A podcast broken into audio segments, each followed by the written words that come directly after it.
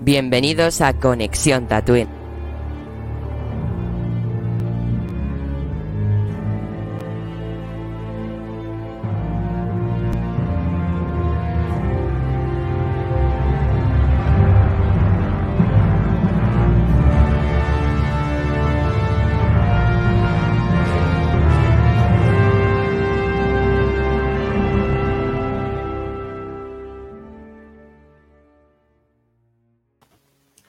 Pues buenos días, buenas tardes, buenas noches, tatuinianos. Hoy estamos aquí en un podcast de estos que nos gustan a mí y a Jero, ¿no? Eh, a Jero y a mí, perdón. Eh, intimissimi, como le gusta decirlo a Jero. Podcast de estos íntimos de hablar sobre una película. A veces nos vamos más por las ramas intimissimi, evidentemente, eh, personales, confesiones, el confesionario de Tatooine. O a veces incluso también por la rama más friki en el que nos centramos mucho en el cine. Nunca sabemos qué saldrá de estos podcasts. Elegimos una peli y hablamos de ella. Así que hoy vamos a hablar de La tragedia de Macbeth, este nuevo peliculón, esta obra de arte espectacular de, que nos ha presentado Apple TV con la producción de A24. Personalmente creo que lo he dicho más de un podcast. A24 es mi productora de cine preferida. Así que, evidentemente, solo de esta productora salen obras maestras, como me ha dicho Jero antes, una obra maestra. Em, pues ya me callo, porque voy a traer aquí a Jero. O sea, Jero está por aquí. Oh, hola, que me active el audio. Buenos días, buenas tardes, buenas noches a, a todas y a todos los que nos están escuchando. ¿Qué tal, Neil? ¿Cómo estás? ¿Cómo te encuentras? Muy bien, ayer no tanto, eh, pero bueno, hoy ya nos hemos conectado para grabar, que ayer al final no nos, no nos conectamos. Sí, ayer fue un poco, al final, precipitado y bueno, pero bueno, tenemos días Es que, Jero, de ayer sobra. estuve toda la tarde metido en el cine. Fui a ver dos pelis y estuve, claro, súmale cuatro horas y media en el cine sentado. Entonces No, salí como. uf, en plan, no es una primicia que, que- que fuiste, que fuiste a ver. Pues bueno, fui a ver eh, Agentes 355, eh, primero, primera hora de la tarde, a las 4. Me ha gustado bastante. Eh, protagonizada por Jessica Chastain, la gran Penelope Cruz, Lupita Nyong'o, Diane Kruger y una actriz asiática que no la conocía, pero miré un poco cómo se llama, se llama Fan Bingbing o algo así. No sé, mm, creo que había salido en pelis de superhéroes. Está muy bien, dirigida por Simon Kimberg. Y luego fui a ver pues una peli de mi director preferido, junto a Shyamalan y Nolan, pero este es como Guillermo del Toro, mi máximo dios, y fui a ver El Callejón de las Almas Perdidas. Eh, ¿Qué decir? Es Guillermo del Toro. una valoración del 1 al 10. Le puse un 4,5, lo que viene a ser un 9. Bien. El 9, Entonces, porque bien. para mí, en, dentro de Guillermo del Toro, ah, tiene películas como La forma del agua o tiene también Mm. eh, Laberinto del Fauno, que para mí es de mis pelis prefes.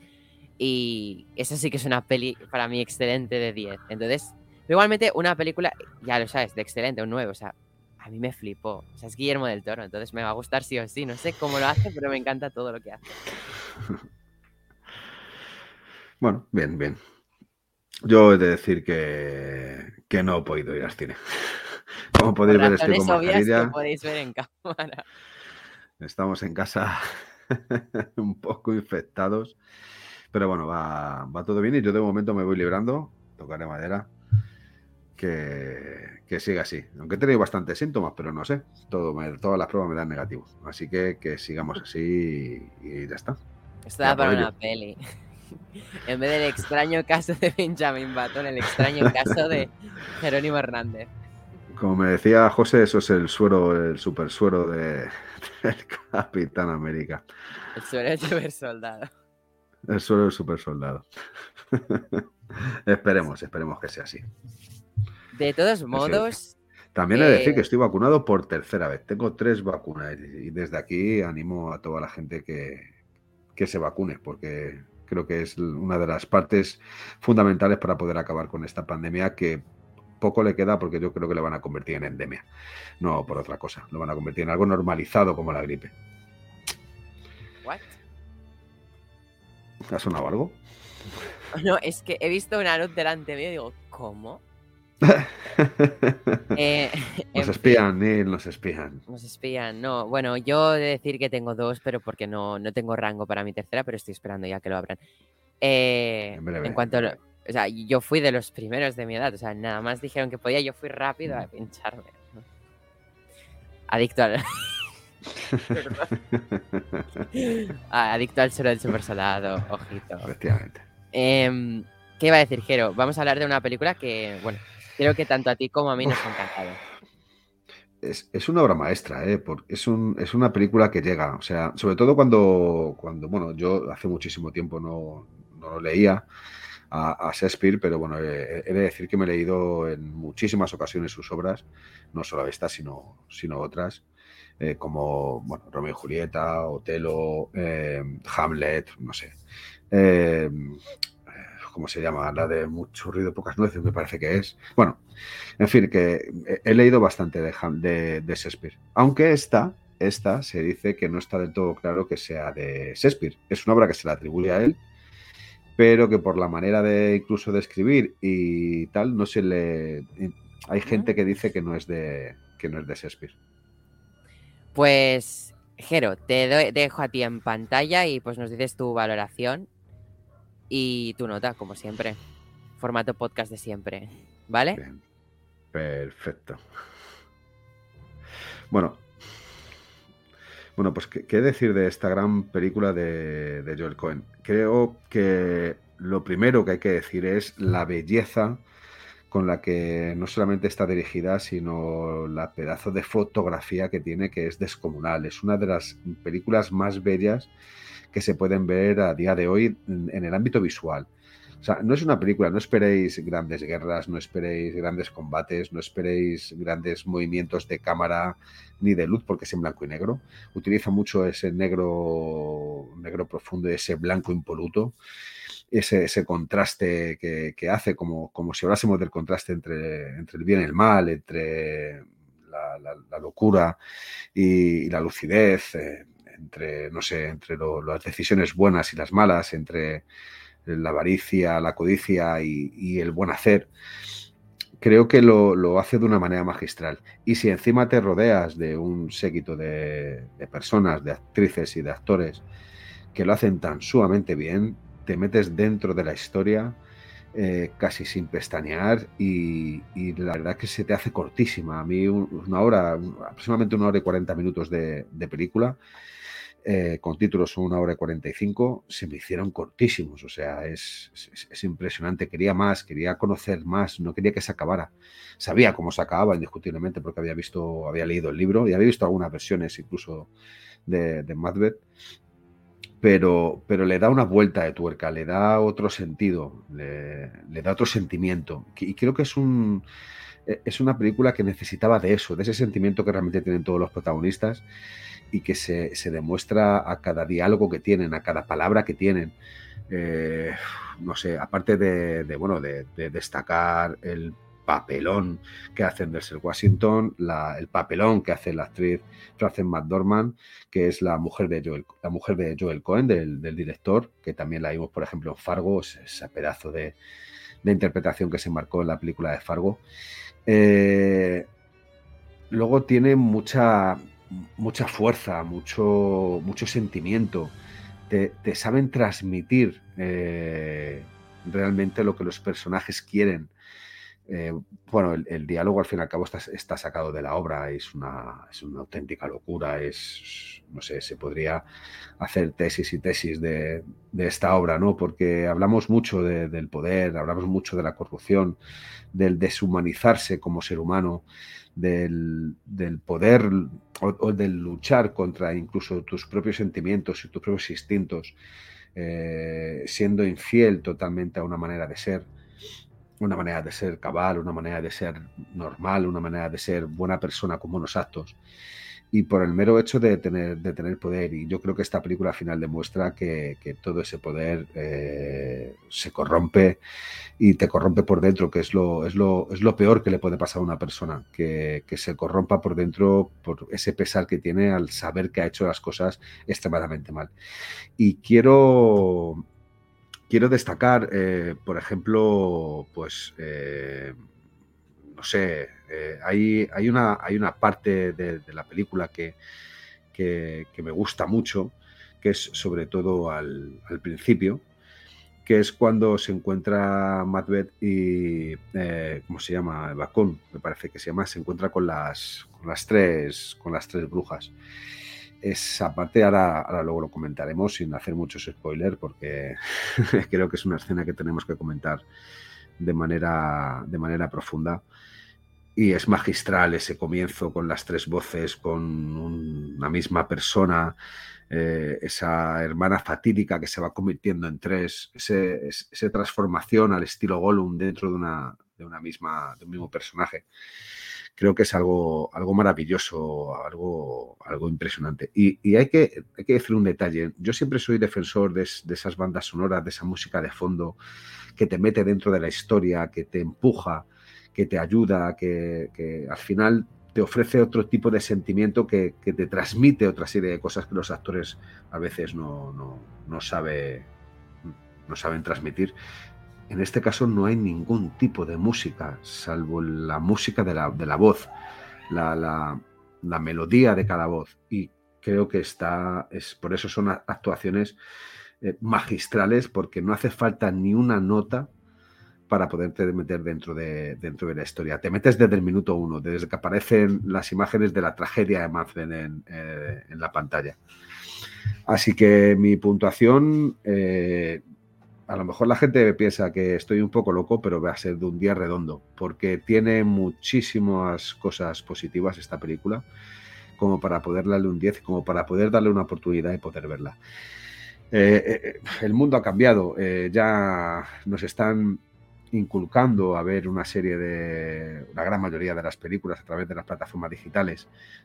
En esta, en esta ocasión estas de Apple TV, podemos tener también Netflix, HBO Max, eh, eh, Amazon Prime.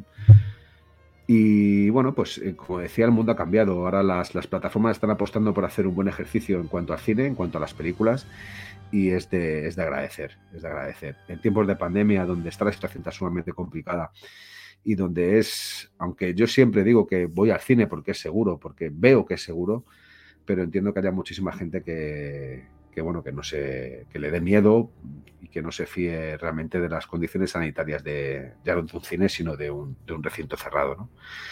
Y gracias a este tipo de plataformas estamos teniendo la oportunidad de poder disfrutar también de una serie de cine con muchísima calidad. No por el mero hecho de solo sacarla en televisión, tiene que ser de una calidad menor. Estamos viendo productos como este tan sumamente grandiosos que bien podrían haberse estrenado en cine y haber batido récord de taquilla en una situación de, normalidad. Situación a la que espero que lleguemos, que lleguemos pronto y que poco a poco esto, esto vaya cambiando. Por el bien de, de todos, tanto por, los de, por el bien de los de abajo, de los que estamos abajo, y por el bien de los de arriba, los políticos y los dirigentes de este mundo, que si nosotros no carrulamos, ellos al final terminarán de carrular también. Así que os animo a ver esta película, gran película, eh, una obra maestra, una maravilla visualmente hablando y, bueno, y, como, como papeles que de, todos los, de todas las actrices y actores y que, que ojalá siga viniendo este tipo, este tipo de cine, ya sea en cine o en plataformas digitales, porque enriquece muchísimo. Así que nada, Nil, todo tuyo, da tu explicación, tu valoración y ahora entramos a comentar de manera más personal la película. Pues nada, Jero, muchas gracias por tu valoración. Yo hoy también igual me acabo extendiendo un poco en mi valoración porque igual me pongo un poco en modo más friki, ¿no? Eh, para mí esta película o sea, en su composición, en cuanto en referencia al cine, me parece perfecta. O sea, todos sus aspectos están perfectos. Tiene a la creme de la creme del mundo del cine trabajando en ella. O sea, tenemos eh, Joel Cohen, que ha dirigido muchísimas películas, pero sobre todo ha producido grandes películas en el mundo del cine y ha trabajado con los mejores directores que encontramos en Hollywood, ¿no? Entonces es algo a destacar. Y Joel Cohen, pues mm, es raro, no trabaja en esta película con su hermano, pero mm, oye, eh, me ha sorprendido en Macbeth. O sea, por otro lado tenemos las interpretaciones Frances McDormand, como ha dicho Jero, su, su mujer. ¿Qué decir de esta oscarizada mujer? Eh, no sé, o sea, yo Frances McDormand es de mis actrices preferidas porque digo, wow, esta mujer tiene un talento nato que es brutal, o sea. Ahora mismo me acuerdo la más reciente Nomadland o, o Tres anuncios de las afueras con las que ha ganado precisamente Oscar a Mejor Actriz. Creo que hay otra que no me acuerdo el nombre, pero con otra ganó también a Mejor Actriz. Eh, esta señora, o sea, brutal. Tenemos a, luego a Denzel Washington. Em, ¿Qué decir de este gran? Es un grande Denzel Washington. Uno de los mejores actores de Hollywood, de los que tiene Hollywood. Y bueno, o sea, una cosa que ha dicho Jero y es verdad, es la fotografía de esta película. En mi opinión es perfecta. O sea, Bruno Del Bonel, creo que se llama el director de fotografía.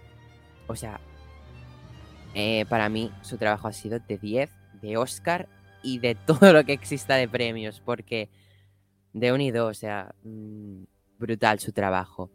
Y yo quería, en plan, ya para acabar con estos temas, estoy haciendo unos apartados, eh, a mí la, música me ha encantado, la banda sonora, ya la habéis oído antes cuando he puesto el tráiler, estaba compuesta por Carter Burwell, eh, que si os suena, ha compuesto Crepúsculo. Y a mí la banda sonora de Crepúsculo me gusta bastante, sobre todo el tema de, de Bella's Lullaby. Es muy chulo ese tema, no sé si lo habéis oído nunca. Os lo recomiendo escuchar. Y este mismo compositor, eh, Carter Burwell, Burwell, perdón, ya había compuesto en una película con Joel Cohen, que no me acuerdo cuál, pero, por lo tanto ya habían trabajado juntos. Entonces, tener a tanta gente junta y muy talentosa, yo creo que ha salido un producto brutal. O sea, eh, la tragedia de Macbeth me recuerda mucho a películas del, del expresionismo alemán. En plan, me recuerda, no sé si habéis visto el Doctor Caligari, o sea, esa película es muy chula. Eh, a mí me encanta. Y había otra, el Golem, no me acuerdo de más porque creo que solo me he visto esas dos películas de expresionismo alemán porque lo tuve que estudiar, pero bueno, eh, solo vi esas dos, entonces me han recordado bastante y he oído críticos que lo han dicho y pues he coincidido porque mínimo he visto dos películas, entonces sí que tenían gran parte de eso, ¿no? Pero no sé, o sea, Macbeth, la tragedia de Macbeth, bueno, no es una historia nueva, todos la conocemos, mejor que la de Roman Polanski es esta película, pero es que me parece la mejor adaptación que se podía hacer en el cine de, la tragedia Macbeth, tan solo incluyendo de que es una película muy teatral, ¿no? O sea, Mm, ya, si habéis visto el detrás de escenas, ya esta película ha sido grabada con focos de teatro, ya, ya, eso es un plus, no está grabada con focos de cine, está grabada con focos de teatro, eso añade. Los efectos visuales son brutales. Eh, el decorado, porque el decorado ya, o sea, yo cuando veía el decorado digo, ¿cómo se nota que esto es teatral y, no, no se han currado en ubicaciones reales? No, han hecho, luego lo hablamos, quiero, pero tiene mucho que hablar el, de, el decorado de esta película, o sea, es muy minimalista, muy teatral, no es nada cinematográfico, es, o sea, no sé, es brutal. Y pues yo también admito que para mí esta película es un 10, o sea, mm, a mí me parece arte puro, o sea, el cine, el séptimo arte en estado puro. Eh, no tengo nada más que decir. Sé, como tú, Jero, sé que habrá gente que dirá, este niño está zumbado, un 10. Para mí sí que es un 10, porque es que he visto el cine en plena representación en esta época, que se hacen en muchas películas mediocres, eh, que también se hacen pelis muy buenas, ¿eh? tenemos grandes cineastas, pero últimamente he estado viendo cine muy basura. Entonces ver esto para mí ha sido como, wow, o ha sido como, esto es lo que me gusta, por estas cosas me gusta a mí el cine. Que sí, que también me gusta una buena comedia para reírse, sí, pero esto es cine. Entonces, wow, estoy flipadísimo con esta película. Así que tengo ya muchas ganas de ir a hablar con Jero sobre esta película en este podcast intimísimo. Super diseño, ¿eh? O sea. Sí, sí, sí. Es impresionante. Impresionante. La tragedia de Macbeth. Madre mía. Qué, arriesgado es, es, una persona como, como Joel Cohen para poder hacer una película así, ¿eh? Es una película súper arriesgada porque es llevar una obra de teatro eh, pero como obra de teatro al cine. O sea, creo que muy poquita gente se ha atrevido a, llevar así de esta manera una, obra de teatro al cine, sobre todo en los tiempos en donde estamos, que nos gustan mucho los efectos especiales, los tiros, las naves y las explosiones multitudinarias. Claro, o sea, antes he dicho la, Macbeth de Roman Polanski, pero bueno, en el Mm. cine se han hecho muchas adaptaciones de este clásico de Shakespeare. Bueno, como tú has dicho, digamos de Shakespeare, ¿no? Pero, a ver, se han hecho muchas adaptaciones y la mayoría eran muy a lo caballeresco. Pero es que, o sea, como tú dices, es muy arriesgado que ha dicho, no voy a hacer nada caballeresco que se haya hecho anteriormente, voy a traer una obra de teatro cinematográfica. Y lo ha hecho para mí de manera excelente. O sea, no sé si has Mm. visto el detrás de cámaras que te dije. O sea, aquí No, se ve todo no el lo, trabajo. no lo vi al final. Son 13 minutos y se ve todo el trabajo que ha tenido esta película en Mm. todos los sectores y me parece brutal. Para que la gente que nos esté escuchando se haga un poquito, nos esté viendo, se haga un poquito de, bueno, que se, se en, el sitio que corresponde. Como he dicho antes, Macbeth es una historia que se cree inacabada. Bueno, se cree, hay, hay varias teorías. Una de las teorías es que está inacabada y otra de las teorías es que encontraron un manuscrito con anotaciones que, como ya digo, algunos atribuyen a Shakespeare y otros no le atribuyen a Shakespeare. O sea, eh, es como si no encontrasen la historia eh, completa y entera como, como debería de estar escrita. Es verdad porque ahí, eh, dentro del propio guion, en la película se puede ver, porque el que no haya leído eh, esta historia puede ver que hay unos saltos mmm, extraños e incluso habla en un momento al final de años que pasan en casi segundos y sin embargo tienen casi la, no tienen la misma cara, no están envejecidos tan siquiera. Y es por eso, porque eh, hay otros que han decidido rodar la película, e incluso, bueno, darle, inventarse, vamos a decirlo de esta manera, inventarse esas tramas eh, de, del medio para poder justificar lo, lo, que pasaba a continuación, ¿no? Y creo que la gente tiene que saber de que es una historia que está realmente así escrita, es fiel al, al libro. O sea, es fiel, el... o sea, una, los, los, diálogos, o sea, el guion Sí, sí, sí. es calcado, o sea, no, no han cambiado nada, no ha estado el guion tal cual. Eso, un detalle, Mm. perdón, pero tú sabes que suelo, o sea, me gusta mucho el tema del doblaje, pero suelo ver las pelis en versión original, más que nada porque me gusta ver al actor en su idioma natal actuar con su voz, ¿no? Pero eh, vi como la primera, el primer acto, digamos, de esta película, eh, aprecié un poco las interpretaciones, ¿no? A veces cambia un poco para ver cómo actuaba cada uno en su idioma original, ¿no? Pero no la pude ver por su por la complejidad de su narración. O sea, me costaba mucho verla subtitulada, en plan, era... Porque Mm. claro, como tenías que procesar toda la trama, tenías que ir procesando, no podía yo observar, porque además me impedía observar la fotografía tan buena que tenía, porque a ratos tenía que bajar para leer, para acabar de procesar la información, entonces la tuve que ver doblada. Y bueno, como detalle, o sea, para, para valorarse su complejidad en cuanto a guion de que es tal cual Shakespeare, o sea, no es una adaptación en la que han adaptado guiones a un castellano actual, a un inglés más actual, no, no, tal cual.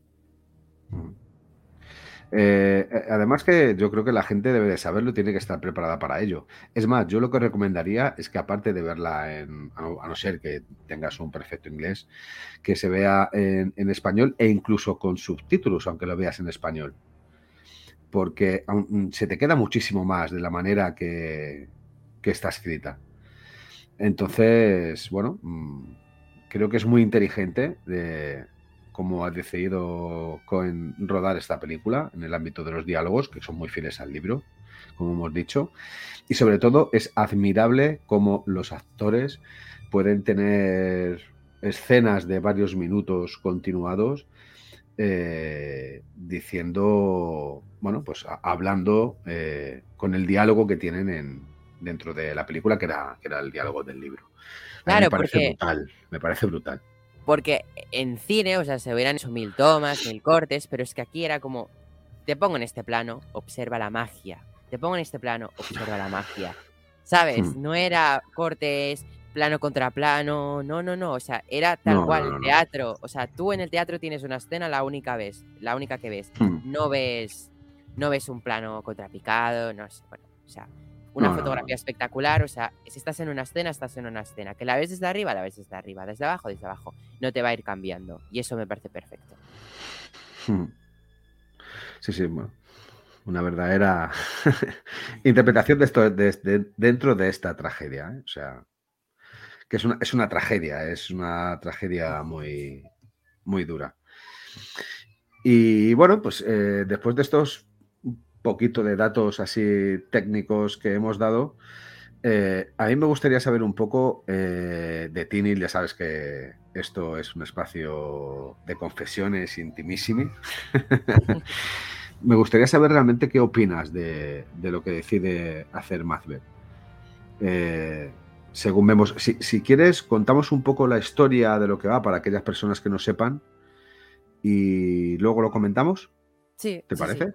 Sí. Si, si quieres hacerlo tú, lo hago yo, me da igual, ¿eh? como quieras. Te dejo a ti explicarla mejor. La conocerás mejor ya que tú te has leído el libro seguramente. Yo no lo he leído. lo, he, leído unas cuantas veces. Hace mucho no me lo leía. ¿eh? Bueno, eh, al fin y al cabo, me cuenta la historia eh, bueno, cuenta la trágica historia de una persona que llega a ser rey después de asesinar al verdadero rey. Es una historia de crimen y, castigo, sobre todo castigo, podríamos decirlo casi divino, o, castigo brujo. La historia comienza con Madeleine viniendo de una batalla con el compañero, eh, joder, se me ha vuelto a ir, Banquo, Banquo, perdón, y donde se encuentran a, bueno, se encuentra una bruja, a una hermana fatídica, pero realmente son tres, son brujas, son, bueno, eh, las diosas del destino, como, como las llamaban, ¿no? Algo curioso, que en esta adaptación, o sea, la han interpretado una actriz solo, o sea, una actriz vida a las tres brujas, que tremendo papelón, Catherine Hunter creo que se llamaba, que además es actriz de teatro, o sea, brutal. Esa interpretación hay que destacarla. Brutal. Bueno, pues eh, al encontrarse con estas, con estas tres brujas fatídicas, que es así como las llama en un principio, aunque luego al final creo que, las llama brujas o diosas del destino, eh, les da, bueno, les predice el futuro a los dos. A Madbel le dice que llegará a ser rey, cuando al fin y al cabo no tiene, eh, creo que posibilidad de ello, pero aún así le dicen que, que conseguirá ser rey, que le, que le nombrarán eh, con un título eh, nuevo debido a la batalla que ha ganado y luego le, a la muerte del rey eh, conseguirá ser rey, pero que no conseguirá tener ningún vástago que, bueno, que, que al fin y al cabo continúe con su apellido, con su honra, con su nombre en la corona. Y sin embargo, Abacu le dice que él nunca llegará a ser rey, pero que sí engendrará reyes. Ese es el comienzo de, la historia de Macbeth vienes de una batalla y te encuentras una bruja que te, lee el destino, que te dice el destino.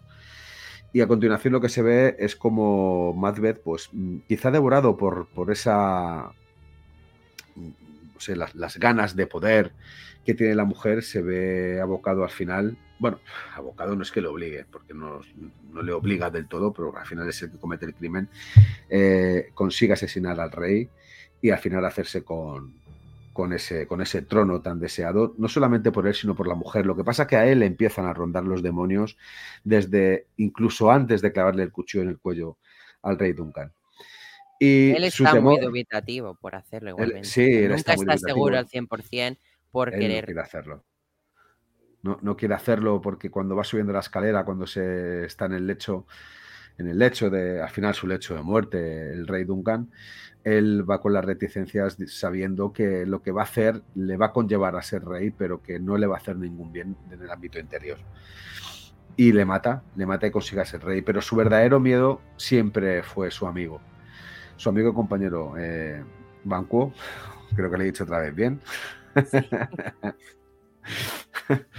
Eh, porque eh, las semanas fatídicas ya le dicen que, él sí engendra reyes. Entonces él sabe que al no poder engendrar reyes, algún hijo de su compañero será rey. Y la única manera para que sea rey, mm, pues seguramente sea matándole a él. Y es su gran miedo. Y en eso transcurre la película, transcurre entre el arrepentimiento, el miedo y la locura, tanto de Macbeth como de la mujer de Macbeth. Que, bueno, se, vuelve también absolutamente loca por haber ideado y por haber llegado a, planear el asesinato del, rey justo, como era el rey Duncan en, Inglaterra. Eh, esa es la trama. No sé si quieres que contemos un poco el final. También empezamos a hablar de la película. De lo que sí, yo hablaría del acto final porque al fin y al cabo en todo el mundo sabe un poco de la historia de Macbeth y, hmm. y cuando vas a ver esta película tú ya sabes la historia pero igualmente te sorprendes. O sea, es, es un clásico que... Bueno, el, el Es rey como más si te ver al- dicen, es como si, perdone, pero hacen ahora una nueva adaptación, yo qué sé, de alguna de las de Hamlet. famosas novelas de Julio Verne, por ejemplo, por cambiar de Sí, autor, bueno, y, y te dicen, ¿de qué va 20.000 leguas de viaje submarino? Pues mm, no o voy a sea, hacer centro de la Tierra, efectivamente. ya, ya es, ya es un ya es un clásico que, que Mm. todo el mundo sabe la historia, básicamente. Por A o por B, pues, todo el pues, mundo la sabe. Después de, de ver la, la locura en, en su propio interior, en su rostro, en el rostro de, de- de- de todo el mundo incluso, porque se vuelve loco, eh, él manda a asesinar a, a su amigo Banquo, a su compañero, y al final a él y a su hijo, pero terminan matándole solo a él, al hijo le dejan escapar. Seguramente porque es un solo, solamente un crío. Y al final esas almas se apiadan de esa, de esa pequeña alma o de esa alma tan, tan sumamente infantil.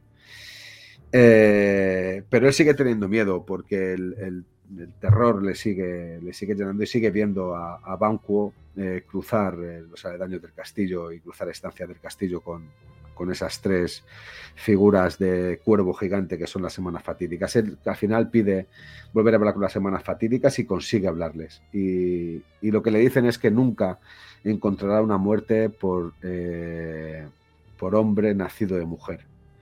Entonces él se queda mucho más tranquilo porque sabe que ningún ser humano podrá matarle. Eh, pero al final, eh, después de, todo esto, eh, bueno, eh, antes de, cuando después de decir eso, lo que hace es que destruye una aldea matando a, a una mujer y a todos sus hijos. A la mujer y a los hijos de uno de los grandes, eh, ¿cómo Macduff, decirlo? Macduff. Macduff, sí, de- del ejército, de su ejército, que está en Inglaterra para buscar apoyo para poder combatir a ese nuevo rey loco llamado Macbeth. Un Y detalle, él es el. Sí. la mujer de Macduff está interpretada por Moses Ingram, a quien, Mm. ámbito de Star Wars, veremos pronto como inquisidora en la serie de Kenobi. Sí, sí, sí, sí. Guapísima, ¿eh? Guapísima. Y sale poco, pero hace, hace una interpretación también Sí, magistral. es que todo el mundo, hasta los secundarios, son actorazos. Ujú. O sea, es Pues- un cast de, de, de Sí. locura. De- deciden, deciden entrar dentro del castillo, el, el rey de, de Inglaterra, para bueno, poder destronar a, a sí, le dicen, hay una frase que le dicen que es cuando el, el bosque de. eh, ¿Cómo se llamaba? De. Bueno, cuando el bosque venga hacia tu castillo es cuando tu, tu fin estará cerca. Y es que, bueno, los, los soldados cogen ramas y se los ponen en la cabeza y parece que es el bosque el que se está moviendo hacia él. Y al final le dan muerte, eh, le dan muerte este soldado porque aun con el convencimiento de Macbeth diciendo que no hay hombre que le pueda matar nacido de mujer, él, dice, yo no nací de mujer, a mí me sacaron del vientre de mi madre una vez muerta, ya no era mujer, era, era un, espectro, era un, alma, un alma sin, ¿cómo decir? Un alma, un cuerpo sin alma, me parece que es la manera que lo dice. Y le mata, y le mata. O sea, al final todos los miedos de, de se convierten en, en realidad no solamente sus miedos, sino, sino su propio destino, ¿no? Que el destino es tan sumamente importante que yo creo que está escrito para todas las personas. Y que aunque no tengamos unas llamadas fatídicas que nos la digan, muchas veces a través de muchísimos, no sé, incluso de sueños podemos saber lo que nos puede llegar a ocurrir. Y una vez dicho esto, a mí me gustaría saber lo que te he dicho. Me gustaría saber qué te parece la actitud de Macbeth.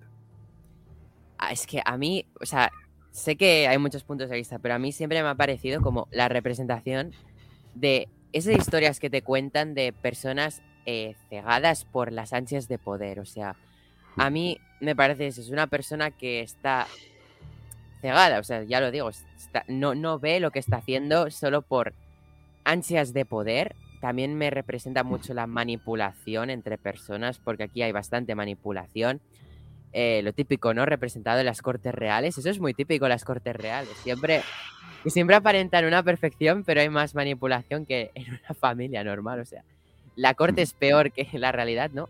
En, en todas las historias de caballerescas, ¿no? Como desde la edad medieval hasta la edad moderna, ¿sabes? Mm, Siempre ha sido igual.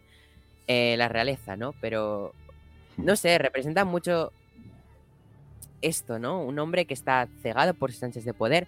también me representa un hombre que está muy dubitativo de lo que hace. O sea, yo sé que en el fondo no está seguro de lo que está haciendo, no se siente a gusto con lo que está haciendo. Y creo que en realidad hay una mano por arriba, el típico Palpatine, ahí, Hmm. moviendo los hilos para que en realidad, o sea, yo siempre he pensado que Lady Mac- Macbeth es, para mí, para mí, ¿eh? siempre ha sido la verdadera culpable de esta historia. Y bueno, luego vemos cómo acaba también. En el fondo, todos los personajes acaban en un cierto arrepentimiento. Hmm. Y no sé, me parece también que muere básicamente por amor, ¿no? Porque en el fondo el poder del amor es muy grande. Muere por haber hecho algo también por amor. Y mira cómo acaba. Como Jango Fett, por, por el amor, en cierto modo. Esa es mi opinión. O sea, yo siempre digo Macbeth, pues un hombre cegado, quizás por amor, por poder, por las ansias de poder, que bueno, Mm. acaba mal. Una, en- acaba en tragedia, como su propio nombre indica. Tú fíjate que yo creo que ansias de poder no tiene, porque él. No, o sea, ya te lo digo, más ansias de poder las tiene Lady Macbeth que él, ¿no? Lady Pero- Macbeth. Y, y- y su, su monje, que les acompaña a los dos en muchísimos tramos de, de esta historia, que es Ross, realmente uno de los que mueve los Sí. hilos. un meñique. Ese es como Un meñique. meñique, es un meñique en Juego de Tronos, efectivamente. efectivamente Está es- por es- ahí, o sea, está Hmm. como apartado, pero. Sí, sí, sí. No, no, por Uruguay, sus ideas son al final las que, las que se lleva a cabo y tienen, y tiene muy claro eh, no solamente cuál es su papel dentro del reino, sino cuál es su objetivo. Su objetivo era quitar a los dos reyes, tanto a Duncan como a Macbeth, y hasta que no lo consigue, no para. Es verdad que Lady Macbeth eh, eh, se vuelve loca. Yo creo que la locura empieza al, al principio cuando, cuando le recoge las dagas de, de, de las, de manos de Macbeth llenas de sangre de haber asesinado a Duncan. Y es misma la que se mancha las manos de sangre, ¿no? Yo creo que es una de las grandes escenas de esta obra, ¿no? Porque eh, te, demuestra que no todo aquel que comete un acto es el único que tiene las manos manchadas de sangre. Y yo creo que en este ámbito de poder es importantísimo saberlo, porque siempre, o casi siempre, eh, suele haber alguien que, como bien tú decías, Neil, desde arriba, eh, manda y ordena o, bueno, no es que obligue, pero empuja, podríamos decir, empuja a esa otra persona que cometa este delito o estos actos atroces. Y sin embargo, no solamente esa persona la que tiene las manos manchadas de sangre, sino esa persona que está por encima. y es algo que también que es muy de actualidad y, que ha pasado a lo largo de la historia. Y yo creo que es eso lo que, lo que al final termina volviéndola loca y, haciéndola, y haciendo que se suicide. Porque creo que es el único descanso que puede obtener ella es, es tirándose por la escalera y, y, bueno, suicidándose, matándose, para poder quitar ese pesar y esa responsabilidad Angustia. real y angustia que tiene por el asesinato del rey justo Duncan. Por cierto, un Eso detalle. Cuando. O sea, ya que hablamos de, de esta película, tea- obra de teatro, ¿sabes? Obra de teatro Eh, llevada a la pantalla. Sí. em, hasta las muertes son teatrales, o sea, tienen el dramatismo teatral. Cuando Macbeth llega de nuevo a la habitación de Duncan para disimular, oh, qué sorpresa, ¿sabes? Em, y ve que los soldados siguen vivos y los tiene que matar por el cuello de nuevo. Em, esa escena es muy puro teatro, o sea, los mata como en el teatro, o sea, los movimientos de los propios actores son de teatro. Luego Frances McDormand, cuando se desmaya por la noticia, o sea, la caída más teatral imposible. Y es que Sí, eso sí, sí. lo hace perfecta en su composición. Porque sé que muchos saldrán como, oh, está sobreactuado. No, es que es la representación del teatro, es una actuación de 10. Es que, a ver, Hmm. Frances McDormand y Denzel Washington, sobre todo en el tema teatro, son unos grandes actores también de teatro. Y si tú pones a dos grandes actores de teatro haciendo una película, obra teatral, ¿sabes? O sea, eh, es, es que va a ser un espectáculo de interpretación. O sea, en Mm. mi opinión, ¿eh? O sea, yo, para mí ha sido un espectáculo de interpretación, todas.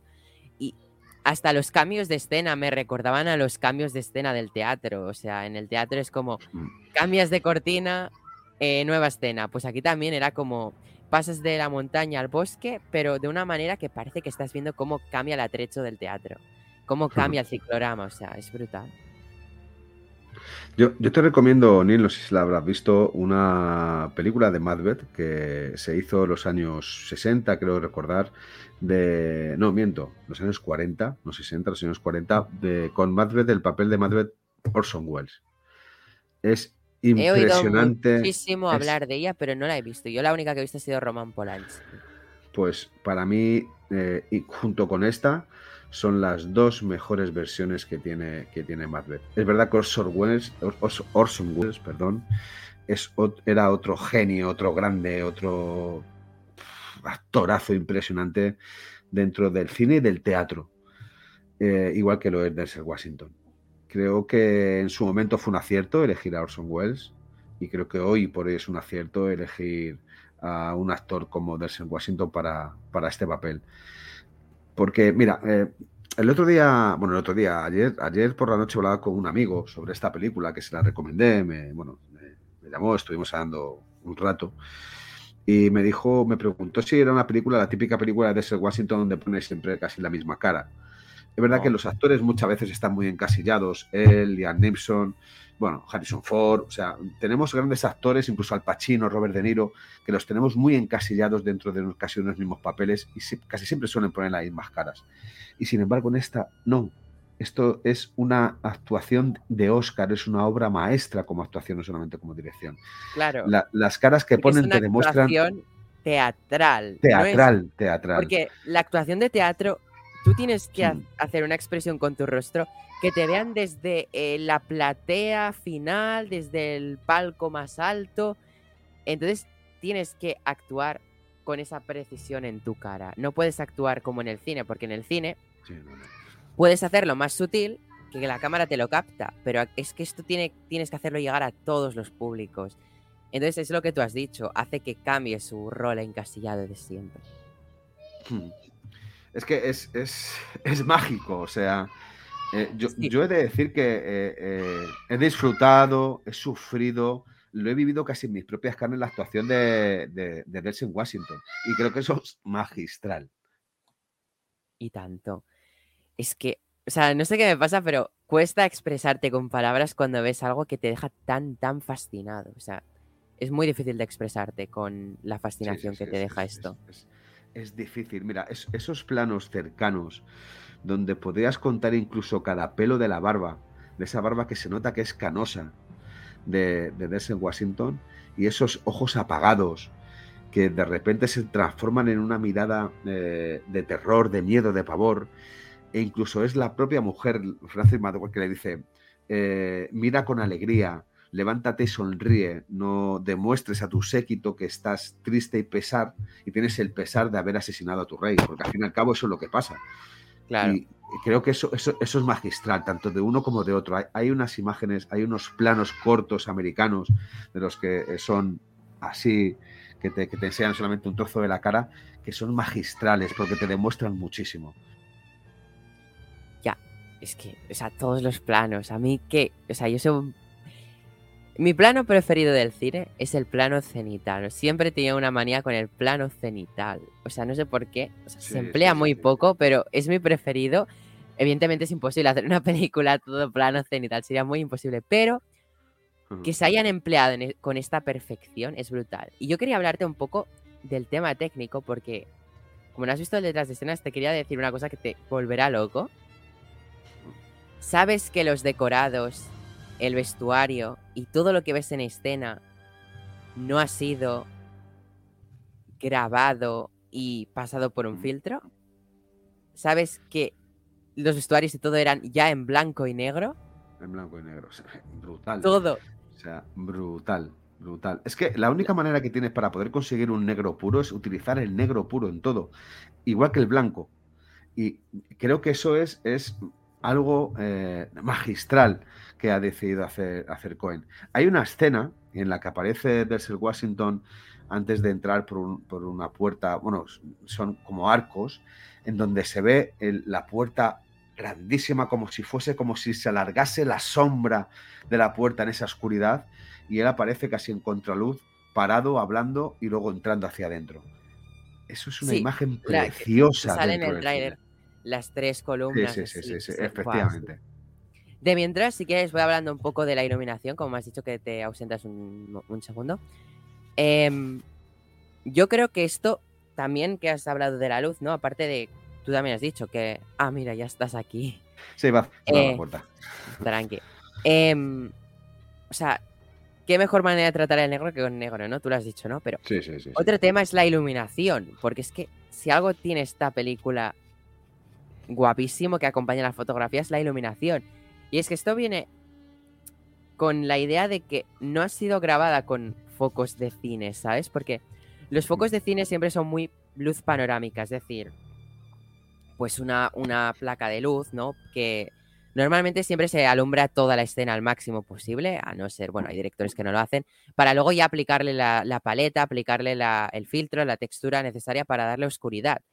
Pero evidentemente es muy difícil grabar en oscuridad directamente, es más fácil grabar en luz y aplicarle la oscuridad, es lo que hacen muchos directores, pero por comodidad, porque las cámaras la especialidad de la cámara es captar a través de la luz. Una cámara no capta a través de la oscuridad, ¿no? Entonces, algo mágico que tiene esta película es que se ha grabado con focos de teatro. Y los focos de teatro son focos muy potentes, muy preciosos, tienen una luz única. O sea, le, tú a los focos les añades unos filtros únicos que ya te dan la luz que tú quieres en el teatro, en la danza, bueno, en todo lo que se haga en teatro, ¿no? Eh, entonces, es algo que grabarse una película con esos focos a mí me encanta. Porque a mí que me encanta el cine, siempre he dicho, si hago cine me encantaría poder tratar una película con focos de teatro, porque me parecen los, la, iluminación más pura y más intensa de todas. Aparte de la luz natural, esa luz natural que también, también trabaja Chloe Sao, ¿no? Que también sabe aplicar la pantalla, porque visualmente nos regala la luz natural muy perfecta, ¿no? Pero a mí me gusta mucho la luz teatral. Entonces, no sé, o sea, esa escena que tú has dicho, o sea, se colocaron la pared que se necesitaba y se alumbró con unos focos teatrales, con unos cenitales. Se nota, y no sé si lo veis vosotros, pero la luz de la foto que he usado de fondo de este podcast eh, es Macbeth y Lady Macbeth en la misma escena, en esta sala, eh, que es así semi-esférica, que, bueno, están hablando y es que la luz es un foco cenital, o sea, un foco cenital que te abre en mm. escena a los personajes, se ilumina al fondo y luego tienes todo en oscuridad. Y esa es la magia del teatro. Y, ver la magia del teatro, que a mí me flipa, con la magia del cine, es algo brutal, que hace que esta película para mí sea de 10. Sé que me estoy enrollando muchísimo, algunos dirán que no, pero yo estoy un enamorado del teatro, de la iluminación en el teatro sobre todo. Sé bastante gracias a cosas, ¿no? Porque oigo mucho, sobre todo cuando voy a, voy a actuar en el teatro, como la señora coreógrafa se encarga de. Un saludo desde aquí porque igual me está escuchando. Eh, cómo hablan con los técnicos de luz sobre el tratamiento de la luz me parece mágico y siempre pongo la oreja porque me encanta aprender de eso, porque la iluminación del teatro es muy interesante, es un tema que a mí me encanta y verlo en lo que más me gusta, que es el cine, o sea, me encanta porque, no sé, o sea, me quedo sin palabras, estoy flipado con esta película. Mira que la vi hace una semana, pero la sigo teniendo en, mi retina. Mira, yo, creo que incluso la gente está acostumbrada a ver un cine de, de Cohen y de los hermanos Cohen pues bueno, al fin y al cabo un poco sátiros, un poco irónicos, eh, no sé, diferentes, ¿no? Porque los hermanos Coen siempre han experimentado mucho dentro de los guiones del cine. Son unos grandes maestros dentro, dentro del cine y sus películas, la gran mayoría, son obras maestras. Son, muy, muy versátiles y siempre salen de su zona de confort. O sea, nunca han tenido una zona de confort. Hmm. Sin embargo, esta película es solemne. Totalmente solemne. O sea, eh, es sobria, eh, es espectacular. ¿Por Porque por mucho que tengamos unos componentes eh, sobrios, unos componentes solemnes, unos componentes dramáticos, pero dramáticos en el sentido del dramaturgo, por así decirlo, no porque estemos hablando al fin y al cabo de una tragedia, todo funciona. Y al final te dan un espectáculo visual impresionante. Además, creo que es una perfecta conjunción entre el teatro y el cine, lo que decíamos algo hay una cohesión total y lo demuestran a través de los movimientos de cámara, de la iluminación, de, la manera de, dirigirla, de la, fotografía, de las actuaciones. Pues es, una simbiosis perfecta para que al final estos dos mecanismos llamados cine o estos dos eh, puntos de arte llamado cine, llamado teatro, se abracen y, y saquen de las tinieblas un espectáculo atroz y a la vez doloroso, porque por mucho que sepamos que Macbeth es un asesino, que Lady Macbeth eh, le ha llevado o le ha arrastrado hacia la muerte del rey Duncan, también nos ponemos en la piel de esos dos personajes y sufrimos con ellos, sufrimos de su agonía, porque en el fondo ellos saben que han, saben que han hecho mal. Y la prueba de la sangre en las manos es muy significativa, porque Lady Macbeth se, bueno, se asusta, se, se pone nerviosa cuando coge las dagas y se mancha, y justo cuando se está volviendo loca es porque ella tiene las visiones de que sus manos todavía están manchadas de sangre y esas manchas no salen, ni tan siquiera lavándolas.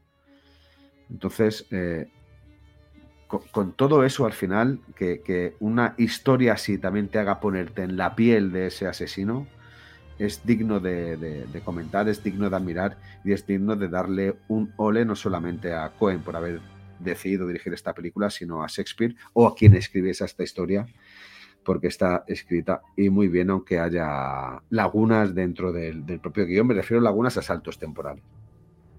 Hmm. Además, una cosa curiosa, gracias a, bueno, esta película, algo guay, ¿no? Para mí es guay, que se ha rodado en formato 4 tercios, o sea, cuadrado, o sea. Cuadrado. ¿Cómo lo cuadro yo? ¿Cuatro tercios? Cuatro tercios. Eliminando estos lados, sí, pero quería, en plan, hmm. no, me va a salir. Quería taparme y dejar los cuatro tercios para mí, ¿no? Pero es algo que a mí me encanta por cómo representas la imagen en cuatro tercios, pero sobre todo es que, hmm. o sea, es cuatro tercios, pero a veces yo he visto, o sea, a mí la Liga de la Justicia de Zack Snyder, por ejemplo, el más reciente, la más reciente película que recuerde grabada en cuatro tercios, no me gusta la composición cuadrada porque la siento incómoda, pero aquí sí que la siento cómoda, porque es como que aunque esté en cuatro tercios, siento una visión panorámica del escenario, de lo que se está tratando en escena. Y eso me parece que si lo ha logrado hacer alguien, porque no se puede lograr hacer con otras películas que no lo han podido hacer los cuatro tercios tan cómodamente. ¿Sabes? Eh, pero bueno. Eh, la, decisión de grabar en cuatro tercios es también una decisión muy acertada. Porque eh, al, principio, cuando tú pones la película, le das a reproducir y la pantalla aparece, bueno, eh, eh, en, grande, el, logo de Apple TV, de repente hace clonk y dices tú, ¿cómo? Mm, se te hace raro. Pero luego descubres que es una gran manera de rodar una película en cuatro tercios. Yo ya había em, visto los trailers, ya sabía que eran cuatro tercios, por tanto, no me sorprendí tanto, pero ya sabía lo que iba a ver. Pero eh, por una parte tenía miedo porque decía, uff, cuatro tercios. Porque lo que he visto de cuatro tercios nunca me ha acabado de gustar. Pero es que me ha flipado, o sea, digo, genial elección. Hmm. Microphone. Perdón, estaba, estaba y digo, eh, ¿qué pasa? bueno, de, esta, de esta película que, yo creo que, que deslumbra, ¿no? Creo que es una, película hecha con, muchísimo cariño, a la vez que muchísima ambición. Y, esa manera de tratar esta historia, tanto de Cohen como de, todas las actrices y actores que hacen, que hacen esta película, creo que es, es magistral. Es que hay, que joderse. creo que, todas las películas tienen también un siempre algún momento en el cual cambiaríamos, el cual nos sobra, el cual, bueno, no lo vemos casi necesario, que incluso, bueno, pues, te digo, eh, eliminaríamos de, de, su, de su metraje porque, bueno, no nos aporta nada o no nos gusta. Pero es que de esta película es verdad que poco hay que decir mal, por no decir nada. O sea, eh, yo creo que es es brutal en todos sus sentidos. Es que lo que decía antes, cuando, cuando solamente por las expresiones de, de, aquellos que representan los personajes te transmiten tanto, es que eh, es, es, glorioso, es digno de ver. O sea, es, no sé, es, admirado, ¿eh? Es admirado. Yo sé que la veré más veces, porque es de esas películas que tienes que ver, que ves más veces, porque te te saca de todo, o sea, te, libera, te, mete dentro de la historia. Y va a ser sobre todo esas películas recordadas del siglo XXI. O sea, eh, cuando la historia del cine avance, va a ser de esas que se recuerden, Guau, pues en los años 2000, bueno, en los años 2020 se, se hizo esta película. entonces, Mm. Va a ser de las pelis que se van a decir como pelis de estas que tienes que ver obligatorio. El, el típico 100 pelis que tienes que ver si eres un cinéfilo, ¿sabes? Pues yo pondría esta Mm. película en ese top. O sea, creo que esa película debería estar en ese top. No solo por los actores que tiene, que son unos grandes actores clásicos desde hace tiempo. Denzel Washington, si no ha hecho 100 películas, no ha hecho ninguna. Para, o sea, Denzel Washington ha hecho un montón de películas. Francis McDormand también, pero tiene un talento actoral que también debe ser visto. Y esta película Hmm. debe ser vista para recordar a Joel Cohen. Sí, yo, yo creo que como te, te decía antes, es, es el típico director que, que juega con, con todos los recursos que tiene a su alcance, que son muchos, tanto como técnicos como, como personales, ¿no? Y, y creo que en eso, en eso está la riqueza de, de este mundo, de este mundo cultural del cine o, o de, bueno, del cine o de, o de la televisión. Y utilizando todo ese tipo de recursos siempre de una manera diferente, con una perspectiva y una visión totalmente diferente a cada paso que da, creo que demuestra que es, es, es uno, igual que su hermano, son uno de los grandes directores eh, contemporáneos hoy en día.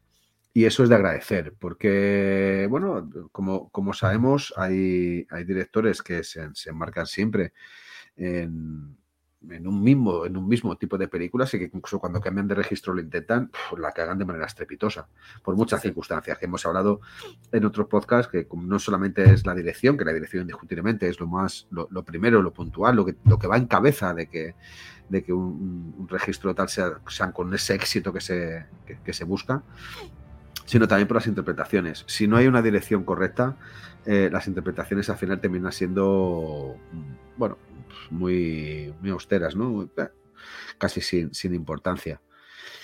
Y, esto es de agradecérselo a los hermanos Cohen, a quien especialmente a, a George Cohen. Y que, bueno, joder, por decirlo otra vez, se ha sabido rellenar con o, o- rodear de un elenco de actrices y actores que cumplen con todas las expectativas y que, que son excelentes, ¿no? Eh, Hablabas tú antes de, de la, de la actriz que representa a, la- a las brujas fatídicas, ¿no? A, eh, Ca- Catherine Hunter, ¿no? Hunter, que se sí, llama. Catherine Hunter. Hunter.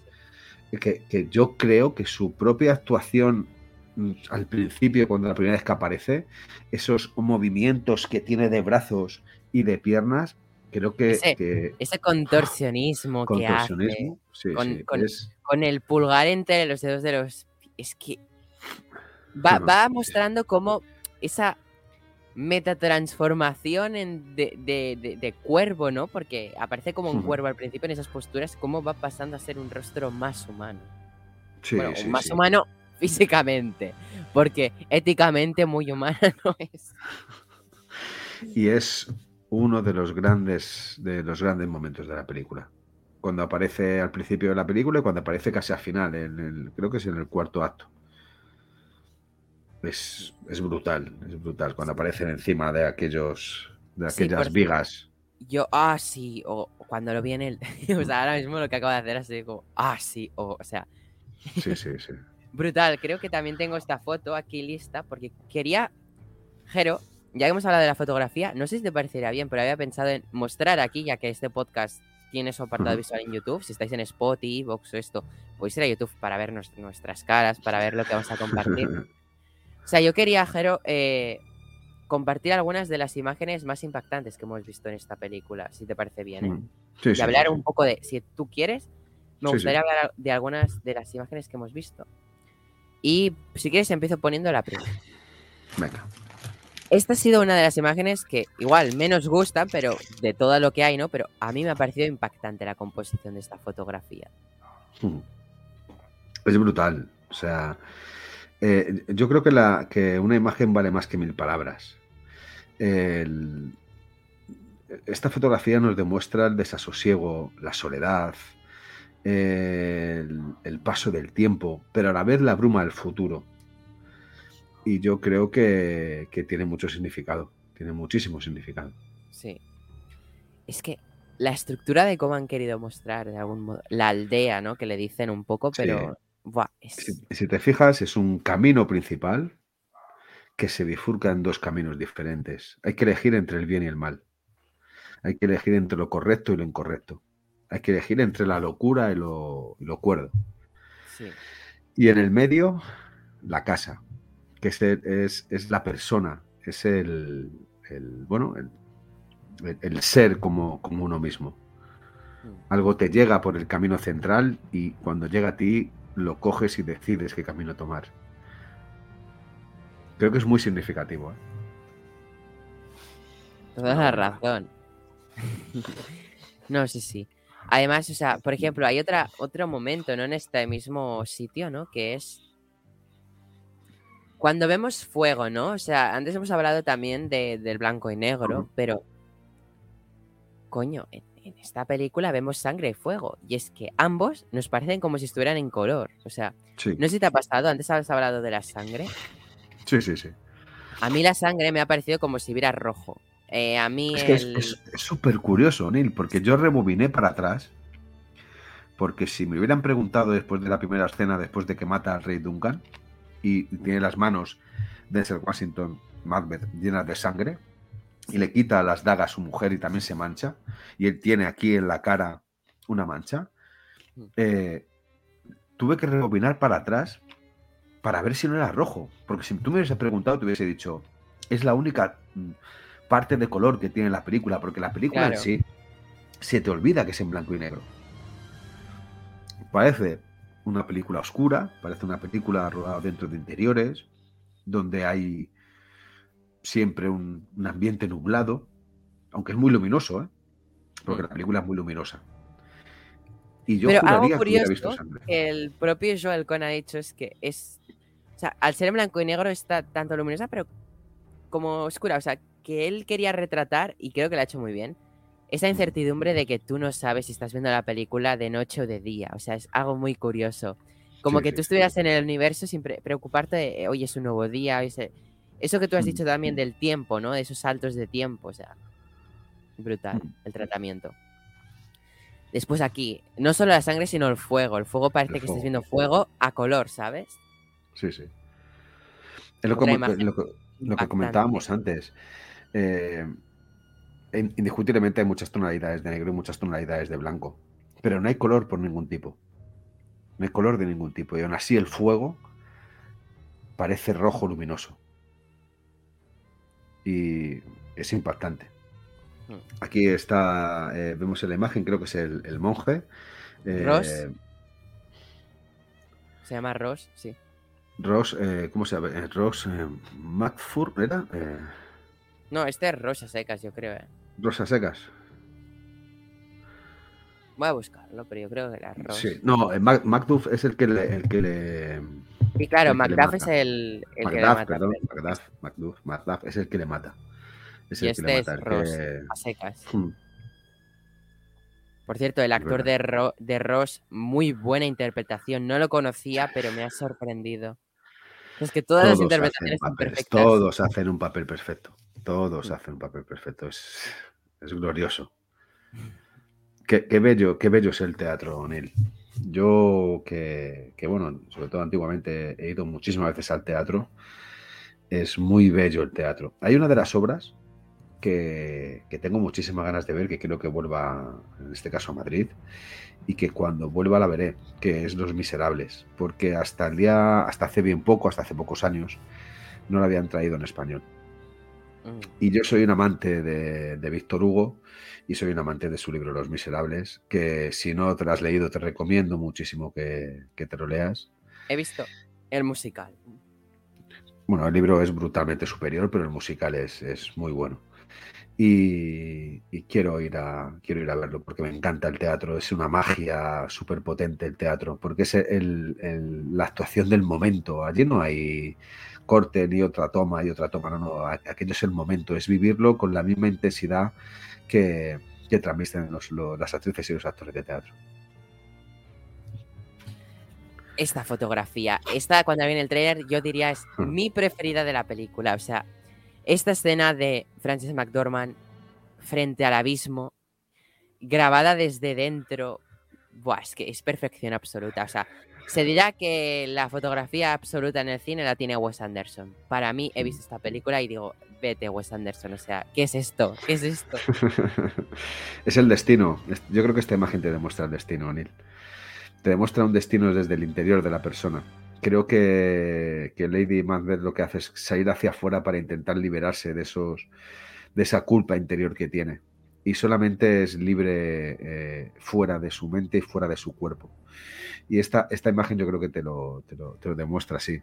Es, es, preciosa, o sea, es que, pero es que la película, todas las tomas realmente son así, tienen esta preciosidad, o sea, podríamos comentar casi fotograma a fotograma eh, la, la, película completa. Porque un día, ¿sabes qué molaría? Criminal. Hacer, a hacer un directo, nos pasaríamos horas y horas, o sea, mm, las tres horas mínimo, analizando cada fotograma de la película. Uh -huh. Molaría mucho hacerlo. Y es sí. que sacaríamos un juego increíble. O sea, estoy poniendo aquí las más que a mí más me han impactado. Igual tú tienes alguna que te ha impactado más. Quería poner la última de las que tengo, ¿no? Que, bueno, a ver si la, la aquí. Y la has comentado tú precisamente. De, también de las mejores sí. que hemos visto. Es brutal la composición de esta fotografía. Es como y una, y una en un cuadrado. ¿eh? Claro, en un cuadrado ves otro cuadrado que te está torciendo en el cuadrado, ves las tres brujas apuntándote hacia ti en un único punto de vista. Sí, sí, sí. O sea, me recuerda como a la pintura esta, eh, no, creo que era renacentista, la típica, mm. igual que en la foto anterior, mmm, que te apuntaba hasta un punto de luz, o sea, un punto de luz que entraba en el cuadro, que hacía que precisamente lo que quería el pintor era enfocarte a ti hacia ese punto, porque había un personaje resaltante. Lo, eso más en la fotografía anterior que en esta. Ahora no me acuerdo, no sé si era, no sé, no me acuerdo de qué, de qué época era, pero había un cuadro eh, creo que era Escuela de Atenas, si no me equivoco. No sé si te suena. Eh, ¿Sí? Escuela de Atenas es, wow, es de mis cuadros preferidos. Perdón por este inciso, pero ya estamos hablando de arte, ¿no? ¿no? Escuela de Atenas. No, perdón, de, de, Rafael. De Rafael Sanzio. Eh, no sé, te, a mí me encanta este cuadro. Eh. Quería ponerlo porque me recuerda mucho a la imagen anterior de Frances McDormand, la que, te la que hemos estado comentando hace poco, ¿sabes? Aquí, aquí, no sé si la puedes ver ya, se ha cargado. Sí, sí, sí, sí. O sea, a mí siempre me, ha, me, me recordaba esto que hizo Rafael, ¿no? Que era dirigir la vista del espectador. O sea, ya, no sé si veis, o sea, a ver, creo. ¿Cuántas, ¿cuántas historias, cuántas historias cursor, hay en este aquí, cuadro? ¿Se ve el sí, cursor sí. moviéndose en la foto? Sí, sí, sí. Vale. O sea, mira, este arco, este arco, este arco y este arco. O sea, tiene la misma composición de arcos que la fotografía anterior. Todo para apuntarte a un único punto de luz que ¿quién tienes aquí en medio? Es que, madre mía. O sea, o sea buah, no sé, es que me parece mágico. Y esto mmm, me lo explicaron y me, me, flipó el tema de dirigir la vista a través de arcos hasta un único punto de luz natural y para indicarte a una persona importante en el centro. Sí, no claro. Sé, o sea, me parece espectacular y me recordó mucho esta pintura. Es espectacular. El, el, el arte el, el, arte hay que conocerlo, el arte hay que verlo. Yo, como dije, en, yo no sé si fue hace el último podcast de Intimissimi o en el anterior, eh, yo, yo, no soy creyente de, de, cualquier tipo de religión. Yo no creo en ninguna religión. Pero sí creo en que hay historias que contar y que se han contado a través de la pintura y a través de la escritura bueno, y a través de todo, de cualquier tipo de medio de, de cultural, sí. ¿no? Y hay, hay tanto pinturas de antes de que hubiese nacido Cristo y, después, indiscutiblemente, incluso tenemos lo de las cuevas de Altamira, ¿no? Esas manos maravillosas de supuestamente niños, ¿no? En tanto positivo como negativo.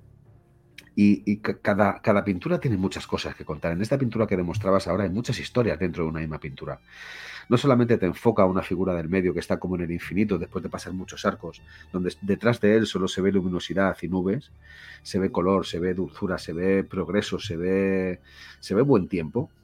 Una sino especie que, de esperanza. No sé si de esperanza, de esperanza, sino que alrededor de, de, de, de él, justo delante de, ese cuadro, tenemos a muchas historias que se podrían contar, ¿no? Y esta película es una de esas películas que también en cada plano tiene muchas cosas que contar, tiene muchas historias que contar y indiscutiblemente tendrá muchas interpretaciones que decir, porque cada uno podrá ver lo que quiera. Sí. Pero cuando es uno... al final, perdón, ¿eh? pero es la magia del arte, que, que sí, sí, sí. o sea, el arte es una manera en la que un artista se expresa y suelta sus sentimientos, lo que piensa, lo, que siente, ¿no?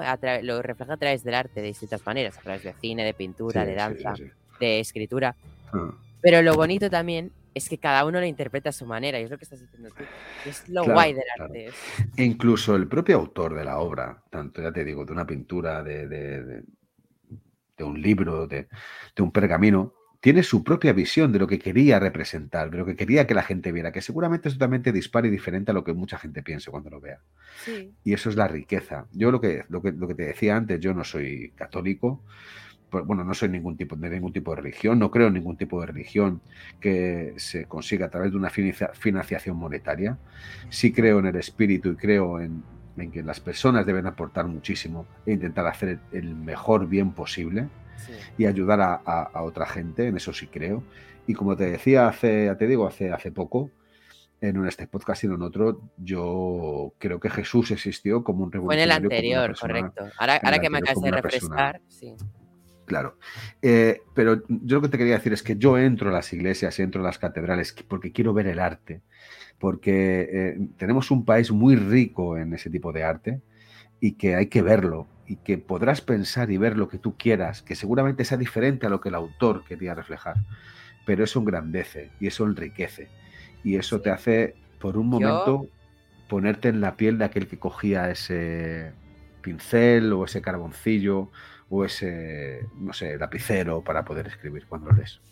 Yo creo que, bueno, te lo he dicho bastantes veces abiertamente, yo no soy una persona creyente, ¿no? Ahora que has dicho esto, pero me considero una persona atea, pero em, siempre me ha gustado entrar, con todo el respeto del mundo, a las iglesias, em, porque es arte, como tú dices, o sea, yo siempre he querido entrar, o sea, siempre que voy a un pueblo de España, a cualquier sitio, siempre tengo que ir a verla, por fuera, por dentro, de todas las maneras.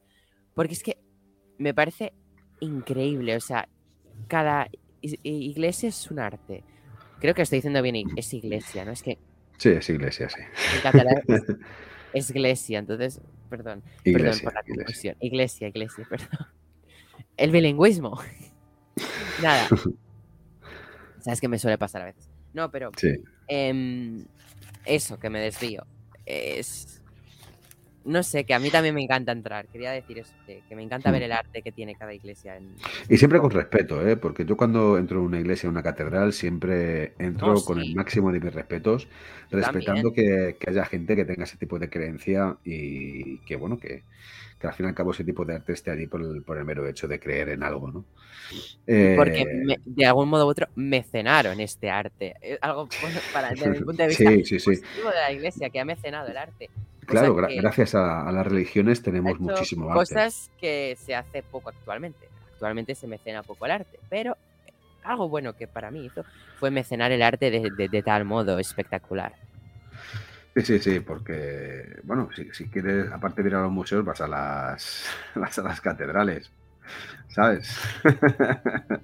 Sí, o sea, a mí me encanta poder ir a, entrar a una iglesia, hace centro, porque para verla, ¿sabes? Mm, Además, ¿qué, ¿qué, sería de Michelangelo si no hubiese tenido al Papa Julio II que le encargara, que le obligara a decorar la, la bóveda? de aquella la capilla Sixtina. Es más, quedándose casi ciego hasta que terminó de pintarla. O sea, ¿qué sería de, al fin y al cabo de, muchos... De los aceites se quedó fatal, es el pobre hombre. Sí, sí, sí, claro. Y de pasarse todo, todo el día tumbado en el andamio para pintar el techo.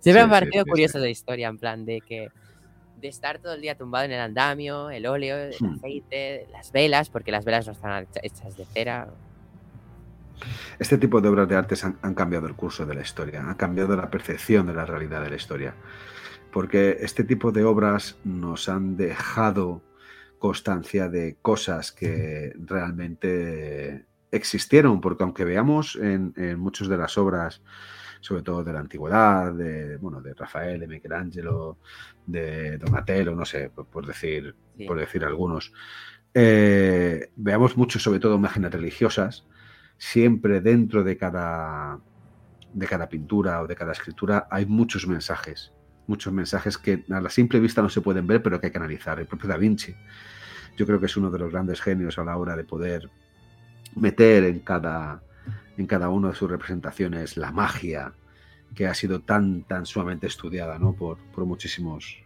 eh, entendidos, para intentar descubrir lo que realmente quería eh, transmitir. ¿no? Y eso, eso es magia, eso al final cambia, cambia el curso de una historia y cambia el sentido. Yo quería añadir que ya que hablamos de arte, ¿no? Que por cierto un día también tendríamos que hacer un podcast en el que nos, dedicamos, nos dedicáramos a hablar a todo, al arte en general, a Mm. adorar esta belleza que existe, algo positivo que tiene la vida. tiene muchas cosas positivas, pero esto de lo más positivo, para mí, que Mm. vivo el arte de manera muy cercana, muy viva, desde el amor profundo, ¿no? Eh, Actualmente, digamos que la pintura ya no es el arte como fue en el siglo de, tuvo su siglo de oro, igual que la literatura. Actualmente tenemos el séptimo arte, ¿no? Que es el cinejero. Tenemos este maravilloso arte, que es la combinación de muchos otros artes, o sea, desde la fotografía, a- la pintura incluso en cuanto a sus decorados. O sea, que para mí el cine siempre ha sido como una conjunción de muchos artes. Son como Sí, sí. muchos artes abocando en un mismo resultado y me parece mágico, por eso yo adoro el cine, porque para- yo adoro el arte, entonces el cine es como una conjunción de, de arte en estado puro, entonces actualmente tenemos el cine, igual que en su época la gente vivió la, la pintura de- del modo que estamos viviendo el cine. Entonces mi mensaje de aquí es decir, eh, adoremos el cine, vivamos el cine de la manera más pura que podamos y, y amemos del cine, porque es, es arte, es el arte que tenemos hoy día. Eh, yo creo que el cine está para disfrutarlo y está para saborearlo, pero aparte, creo que el cine está para aprender, para, para, para poder ver muchísimas cosas. Mira, de todas las películas que existen, se ve de sacar, aunque solo sea una sola conclusión o una sola idea. Yo creo que todas las películas tienen un mensaje, incluso, no sé, por decirte, bueno, in- incluso la última película de Nicolas Cage, que se llama Willy's Wonderland, que por muy mala que sea la película, o extraña o diferente, porque lo es, siempre tiene un mensaje, siempre tiene un mensaje de fondo. Al cine hay que ir a beber de ello, no solamente a beber del arte, sino a vivir de la experiencia y aprender que muchas veces todo lo bueno no es bueno y todo lo malo no es tan malo. Es importantísimo. O igual que leer un libro, ¿eh? O sea, yo aquí apoyamos siempre a la cultura, somos unos grandes defensores de la cultura, del cine, del arte, de las series de televisión, de, un buen libro, de un buen ensayo, de una obra de teatro, por favor, ir al teatro, hay que ver más teatro. Porque la magia del teatro, a todo aquel que no haya ido nunca al teatro y le encante el cine, y nos esté, nos esté escuchando, que vaya al teatro. La magia del teatro no se vive en una pantalla, en una sala de cine, porque es la magia del momento. Y es, es adrenalina pura, o sea, es Ya una es algo sensación que- que es indescriptible. Que siempre he sacado que es una cosa que tiene, bueno, el teatro, como la danza, como la música, me refiero a, a vivirla en directo en teatros. Sí. eh, em, mm, es algo único que siempre lo, lo he hablado y siempre lo he pensado, ha sido una, cosa una cosa que creo que nunca tendrá el cine. Que tú lo has dicho, es la magia del directo. Eh, desde el punto de vista de, de una persona que puede haber actuado. mm, yo no os hablo desde el teatro porque yo no hago teatro, pero sí que puedo hablar desde el punto de, vida- de vista de, hacer danza en un teatro. Eh, tienes dos actuaciones en un eh, dos actuaciones, una un día y otra al día siguiente. Haces Mm. eh, una actuación un, un día y haces la otra al día siguiente. No habrá sido la, la misma actuación el primer día, no habrá sido la misma actuación el segundo día. Serán totalmente distintas. Tú habrás vivido de una manera una, habrás vivido de una manera otra. Habrán cosas que te habrán salido bien, otras que te habrán salido mal, un día más perfecto que otro. Pero el espectador siempre se, se va a llevar una sensación, que puede no haber sido la misma que se lleve el otro al día siguiente, porque no habrán vivido lo, lo mismo. Habrán visto la misma obra, pero no la habrán vivido de manera igual. Para empezar, porque no son la misma persona, pero más que por eso, porque no habrán visto lo mismo, porque siempre habrá algo diferente, nunca será calcado. Eso es lo bueno de la magia en directo.